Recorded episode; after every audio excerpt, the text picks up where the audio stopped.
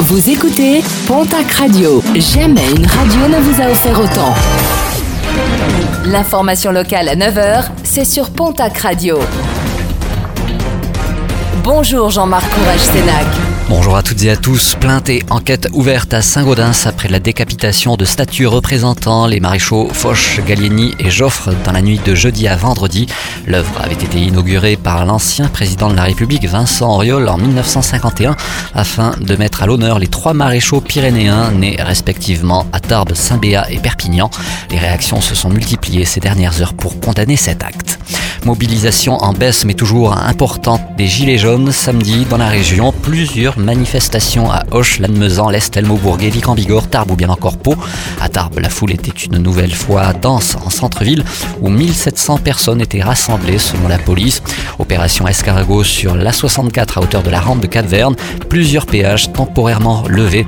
À Pau, plus de 400 Gilets jaunes ont mené diverses opérations escargot. Peu de neige et peu de monde sur les pistes des stations pyrénéennes ce week-end début de saison très difficile sur les sommets, d'autant plus que les conditions météo ne sont pas prometteuses en ce qui concerne l'enneigement pour les jours à venir. Tous les espoirs sont désormais concentrés sur le début d'année prochaine. Mauvais cadeau de Noël pour le Stade Tarbes Pyrénées Rugby. La DNACG a notifié au club sa relégation en Fédéral 3 à la fin de la saison en cours.